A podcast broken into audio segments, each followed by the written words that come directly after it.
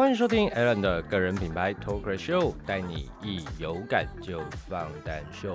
我是你的自媒体事业经营顾问 Alan。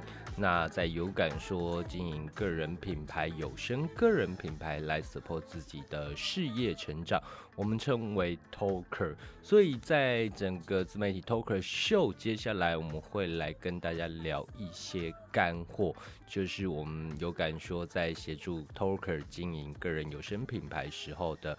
呃，一些心得和经验。那我们常说啊，我们常说，在自媒体时代，人人都有机会借由经营个人品牌来赚钱。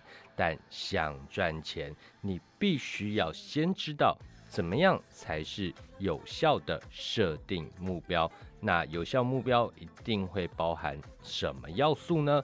那我们的节目就开始喽。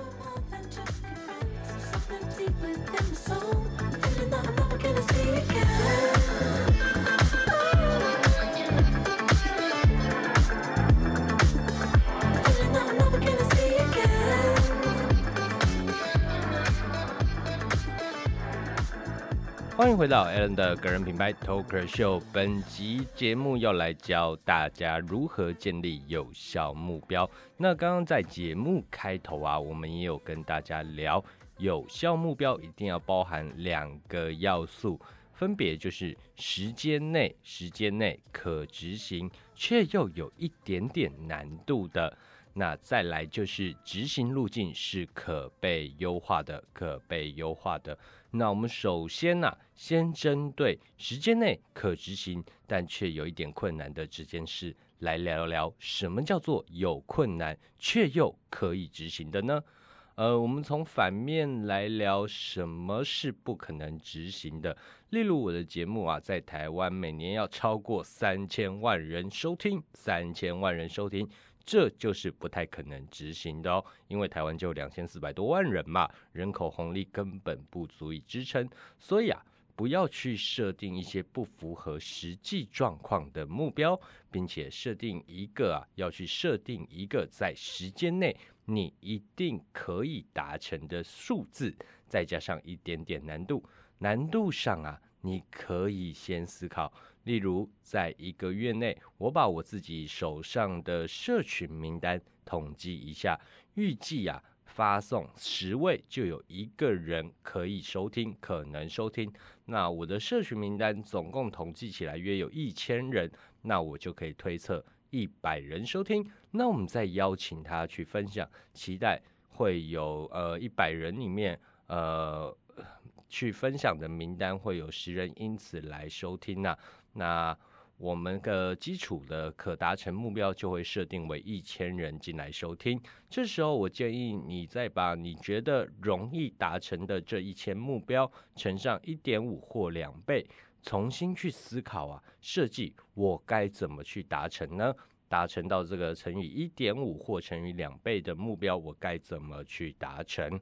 那再来，我们就来聊聊什么是执行路径是可以被优化的。